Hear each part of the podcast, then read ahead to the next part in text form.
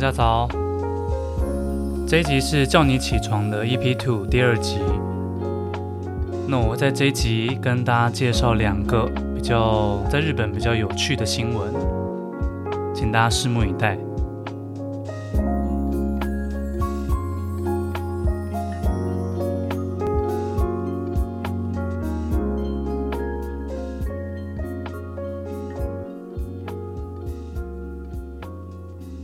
OK，那在节目开始之前呢，就是想要蛮感谢的啦，因为原本有一个台风十四号会在秋天，就在上个周末进到日本，但是它的路线就临时改变了，所以没有对日本的像是关西啊、关东地区造成太大的伤害，对，真的非常的幸运哦。OK，那这一节内容啊，讲了两个新闻。第一个新闻呢，就是在日本啊，结了婚，然后已经生了小孩的男性呢，不是不是，当然不是男性生小孩啦，就是他的老婆生了小孩的话，那这个男生如果他想要呃去请他的育儿休假的话，是非常困难的。所以呢，现在日本的厚生劳动省针对于这样的一个非常难取得的这种环境啊，想要去改变它，这样子。那根据厚生劳动省他们自己做的调查，在去年的十月，就是大概现在这个时间点呢，实际有取得育儿休假的人里面，呃，百分之八十三趴的人是女生，然后百分之七点四八趴的人是男生，而这些取得了呃育儿休假的这七点四八趴男生里面呢，他们大概只有大概八成的人啊，他呢育儿休假也只有不到一个月，非常的非常的短。对，那现在呢，厚生劳动省他们是希望可以在五年后，让男生他们取得育儿休假的百分比呢，可以达到达到三十趴左右的目标。对，那为什么会嗯、没有，就是男生们为什么那么少去申请育儿休假，或是申请不太到育儿休假呢？最主要的几个理由啊，像是嗯、公司他们的育儿休假这个制度啊，非常的不完善，或者是如果你申请了育儿休假以后，你的收入会减少嘛，所以就不想要让自己的收入减少。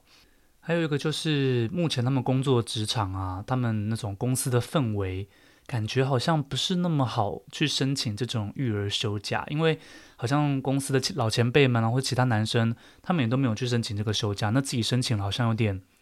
特立独行的样子，所以就是有种难以去申请的那种氛围哦。对，那嗯、目前呢、也根据这个厚生劳动省的调查里面，他们也去实际去问一些公司，那这些公司他们就是针对像说女性社员的这种育儿休假啊，那百分之八十一趴的那种公司，他们都有在积极的推进女性社员的这种育儿休假。那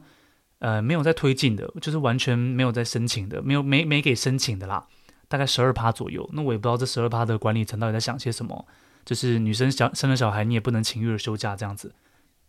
而针对这些公司呢，呃，厚生劳动省也问了他们，就说，诶，如果针对男性社员的育儿休假的取得呢，呃，如果把它变成义务化，你们觉得怎么样？那反对的啊，反对的公司有百分之二十二点三趴。那就是诶，不知道该怎么选，但是总而就是总之就是反对的也有四十八趴左右，总加起来总共七十趴的人觉得义务化。就是觉得想要反对的啦，对，那赞成的呢就有六点七趴，然后不知道怎么选啊。总之先赞成的有二十趴左右，大概也不到三十趴，非常的嗯、怎么讲严严峻哦，这个状态。对，那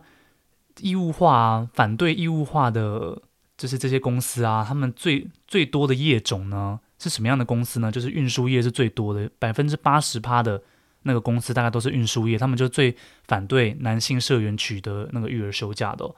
那接下来就是建设业，大概有七十四点六趴的人，就是那个呃公司建设业的公司，他们是反对的。那接下来是介护看护，就是照顾啊、老人啊、小孩啊那种呃那种业种，那他们也有百分之七十四点五趴的公司是反对的。对，所以就是。针对男生的育儿休假非常的困难啦。不过在这些公司里面，也有一股清流存在哦。在新潟县的长冈市有一个诶建筑公司的不是建筑零件的一个制造商，叫做 Sakata。那他们对于男性社员的育儿休假的取得率啊，是目标是百分之百哦。目前也都是所有的男性社员的取得率也都是百分之百的，非常的怎么讲？非常的有良心啦。对，那但是呢，其实呃还是有点可惜的，就是最就是这些男生取得的那个休假最长的日数也只有二十三天左右。不过，嗯，二十三天听起来好像还不错。其实最多最多其实可以请一年的哦。对，那所以他们的这个萨卡达的社长呢，他们也是希望未来可以让公司的社员可以取得更长的时间，在正在努力。对，那台湾其实目前的育儿休假也法律也都有相就是相关的规定了。对，但是其实台湾现在的育儿就是那种育儿休假的现况啊，也没有比日本好到哪里去哦。目前我看了，就是稍微查了一下，台湾的育婴的那种育婴假，目前的受益族群大概只有十八点七趴左右，非常的少。那里面有六点七趴是男性，十二趴是女性，而且最主要的受益的族群呢，就是公家单位，意思是说，在外面工工作的私人单位啊，是如果你要请那个育儿休假，可能很困难。我也不知道大家生活周遭有没有一些在私人公司上班的朋友，那他们。是有很顺利的取到育儿休假的。那为什么台湾的育儿休假这么难请呢？也是因为可能假假如你请了，就请就是请了六个月，请了一年去照顾小孩，那你有可能回来以后你就会被裁员，工作岗位可能不保。要不然就是有些约聘人员呢，他们就是不会被续聘，而且六十趴的薪水只能领到那个聘期结束。其实像日本还有台湾都是，就是如果你去请育儿育儿休假的话，其实可以领六十趴的薪水的，对。但是对约聘人员来说的话，他们聘期结束以后就不能，就是不能再领了嘛，就而且不能再续聘了这样。对，而且换工就是那个台湾的话，一年以后，就是你工作要满一年以后，你才有办法请这个育婴假。所以其实对于育婴假的申请，嗯，台湾跟日本都还有很多需要努力的地方啦。不过在这个地方，我就想要讲一下我们公司。嗯，我们公司啊，之前我同部门的有一个女同事，她大概是，诶，小我一岁左右吧，一个女生。然后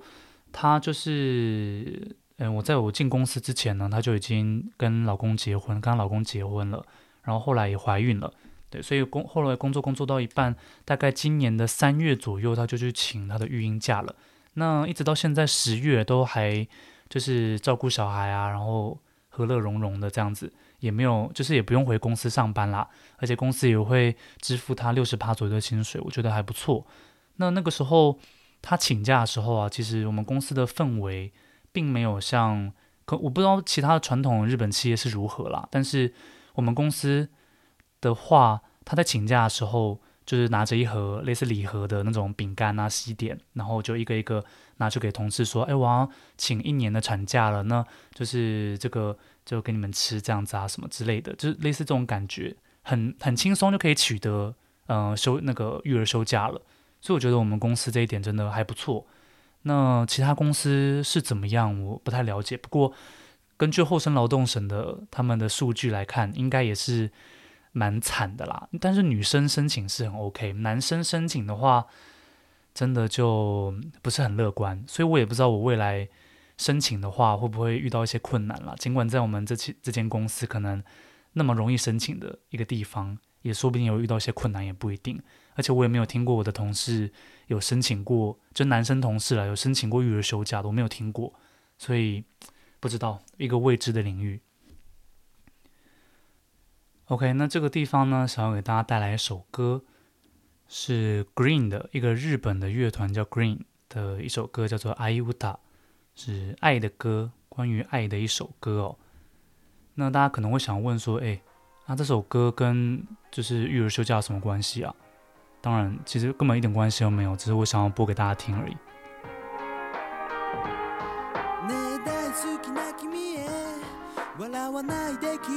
な愛してるだなんて臭いけどね。けどこの言葉以外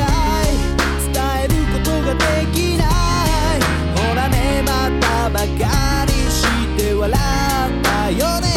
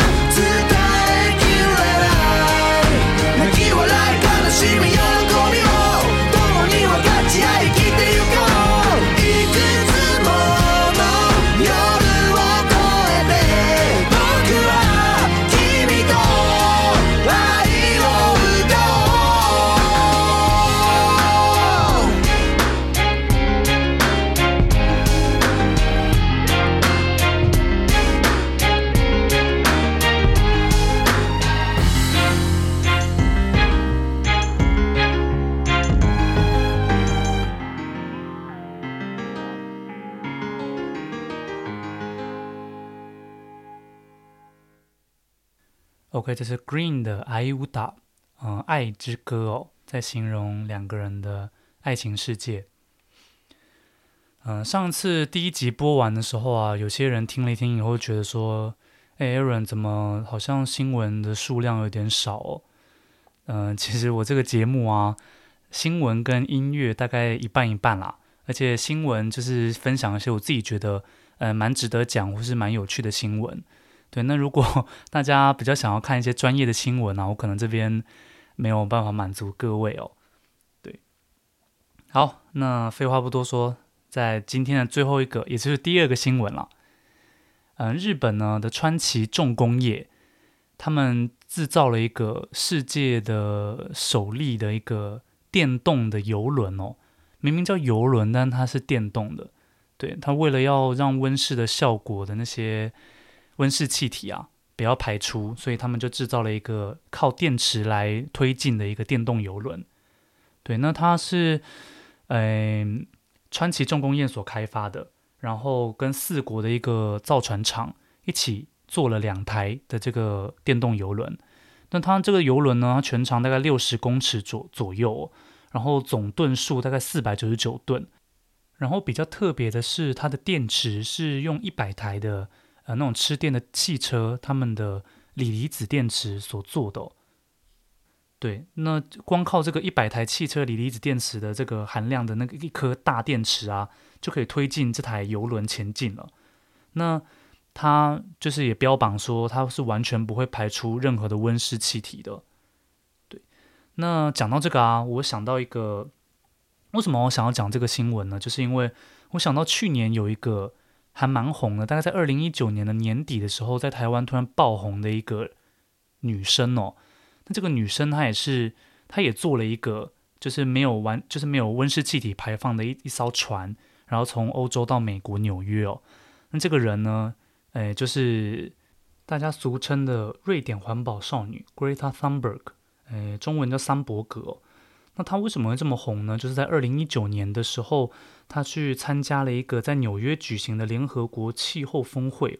也就是在那个时候，他就是在演讲的时候讲了很多很多次的 “How dare you, How dare you”，所以那个 “How dare you” 的这些图也被别人截下来，然后做了一堆就是迷因图哦。对，那反正呢，这个这个桑伯格啊，他在今年的诶八月二十四号的时候，大概是两个月前，他也发了一个自己的 Twitter，然后就说他的他想要重返校园啦，他就是觉得这个他的 Gap Year 已经结束了，所以他想要重返校园，然后觉得重返校园的感觉非常的棒。对，然后他也附上了一张他自己背着书包啊，手牵着脚踏车的一张微笑的照片。对，那这边的 Gap Year 呢，就是所谓的壮游年。那这个概念就是有点像西方国家那种青少年在高中或大学毕业后，他们会自己腾出来一年，然后用就是实践实际的去实践自自我的方式来探索自己，然后体验一些自己觉得感兴趣的社会文化或是一些生活方式。所以这个叫 Gap Year 壮游年哦。对，那反正呢。他发了这个动态，那有些网友也对他祝福，就是对他觉得很祝福他，但也有些人就是开始酸他，觉得说，哎，那个你怎么，就是你怎么可以去上课啊？难难道地球就不用顾了吗？或者近十年来最出色的女骗子，什么都没有做就赢了名声，然后成为百万富翁，这样。对，那这个桑伯格啊，其实他在二零一九年之前早就已经在做一些就是跟环保相关的一些活动了。他二零一八年的时候。他就已经受邀到波兰参加一个年度的大型国际会议，就是联合国的国际变候国际国际气候，哎不对，联合国的气候变化大会。对，那他也在那个大会上面呢，对各国领袖发表了一个非常慷慨激昂的演说，让大家就是希望说服大家要尽快的让碳排放降低为零哦。对然后呢，二零一九年的八月的时候，他是拒绝搭飞机的。他甚至还呛那些搭飞机的人啊，叫做飞行耻辱 （flight shame）。对，但是呢，他那个时候就是拒绝搭飞机嘛，所以他要为了要去参加呃在纽约举行的刚刚所讲的联合国气候峰会，所以他就是要搭一个太阳能的一个动力船。对，那希望可以减少这些他所排放的碳足迹。那川伯格之为什么会有这么多争议呢？像其中有一个，因为他就是爆红了以后，别人就会去挖他的一些照片嘛，就会发现他有一次在做，应该是电车吧，那个看起来照片像电车里面的照片。反正他就是坐在电车里面，然后他的桌上摆了一大堆的食物，有进口的香蕉，然后有一堆塑胶的包装的食物这样子。那就有些人就开始质疑啊，就说：“哎，啊你不是？”那么的在那边讲说碳排放、碳排碳排放吗？那怎么自己还用一大堆就是塑胶东西，还甚至吃一些碳足迹很高的进口食物？这样对，那甚至他刚刚所做的那个，他刚刚所说，他为了要去纽约参加那个就是气候峰会，他所做的那个就是太阳能船，他其实也花了很多碳足迹哦，就是因为他到他坐船到纽约以后参加那个峰会，结果。他还要就是要请一些船员从欧从欧洲特别坐飞机到美国，然后把那艘船开回去，所以其实也花了更多更多碳足迹哦。对，反正嗯，桑伯格这是一个嗯、非讲话非常直接、非常辛辣，然后但是所作所为可能也有一些争议的一个十七岁的少女。对，但是桑桑伯格她出现的同时呢，其实欧洲又有出现另外一个女生。她是来自德国的一个，另外一个是十九岁，就比桑伯格大一点点的一个少女哦，叫做纳奥米闹纳奥米塞特比纳奥米塞特比。对，他的，因为他是德国人，所以他的名字我有点不太会念，反正就叫塞特比。对，那他这个就是塞特比呢，他跟桑伯格是完全相反的。他对于气候变化的立场啊，是认为，呃，目前的。呃，这些预测或是大家觉得啊，那个二氧化碳很恐怖啊，然后就是温室气体排放，就是大家尽量减少什么？他觉得这些说法其实是呃可能被夸大的。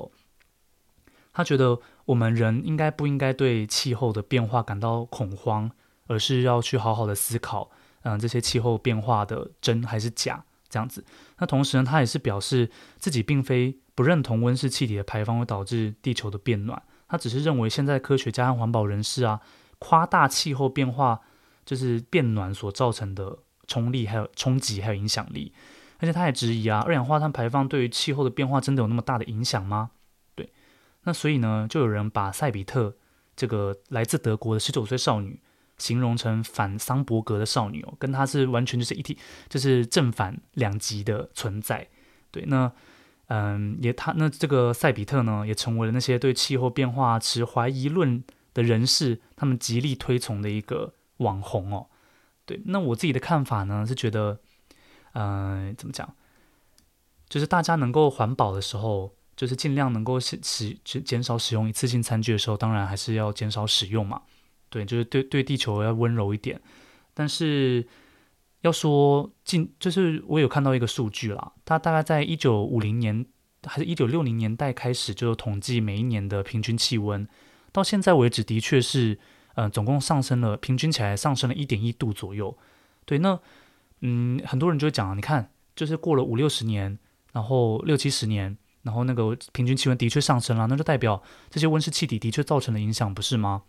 不过，我们如果把这个呃年数啊再拉得更远来看，如果以地球就是形成到现在四十亿年来看的话，其实这嗯六七十年的时间，对于地球的寿命到目前为止四十亿年来说，真的非常的微乎其微。对，那这样子的。那个气温的变化啊，对地球一个活了这么久的星球来说，到底是剧烈的，还是就是它到底是不自然的现象呢？还是它其实其实也只是一个变化的周期而已？只是我们目前的感觉好像说，诶，它好像真的在这短短的几十年就有一个一点一度的变化，那说不定。对地球来说就很正常啊，它就是一个周期，说不定它还会再变高个几度，之后又再慢慢降低，这都不一定。对，所以我自己的个人立场，嗯、自己的怎么讲，核心想法是比较站在赛比特这边的，就是觉得说，嗯，大家可以对温室气体，哎、也不是温室气体，大家可以对于就是气候变迁，还有这些就是气候变化所带来的影响啊，可以多保留保留一些自己的嗯、疑惑，自己去多去想想。或者是也可以想想自己可以在哪些地方去努力，来为地球尽一份自己的心力。对，那对，那无论这个桑伯格或是赛比特，就是尽管桑伯格他的所作所为造成了一些，嗯、大家觉得这个人怎么好像就是说一套做一套，或者是他引发了一些争议。不过他的出他的存在，他的出现，也让大家更去注意到环保这个议题，不是吗？OK，那今天的叫你起床的 EP Two 到这边差不多告一个段落了。呃，内容真的有点少，但是没有办法，因为这一周这几天没有发生什么太有趣的新闻。OK，那最后呢，我想要给大家带来一首，嗯，Primary 是一个韩国的音乐家他所做的曲。那他是跟哎，就是韩国的一个女团叫做 AOA 的草娥。还有一个叫 Iron 的一个嘻哈歌手一起的，一起所创作的一首歌哦，我自己觉得还蛮好听的，大家可以听听看。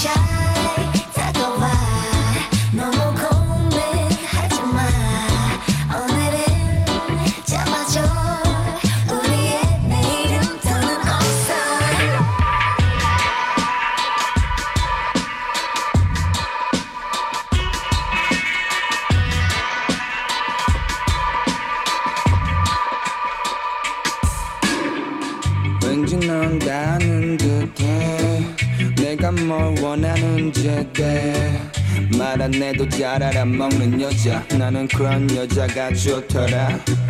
하얀 동화지 바리 구이 내 물감을 짜지 이 밤이 지나기까지 내 너라는 자기. 상상은 여기까지. Let us get down for this party. 아무런 대남녀 같이 다 여기 party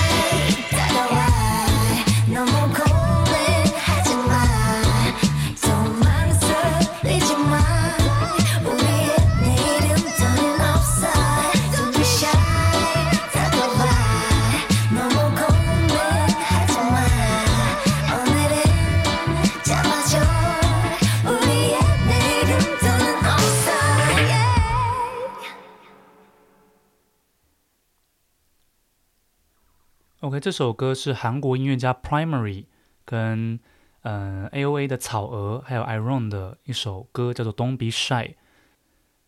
OK，那今天的叫你起床 EP Two 到这边就差不多告一个段落了。希望今天我讲的呃新闻啊，还有我所播的一些歌曲，大家会喜欢。对，那就以上，上班上课加油，拜拜。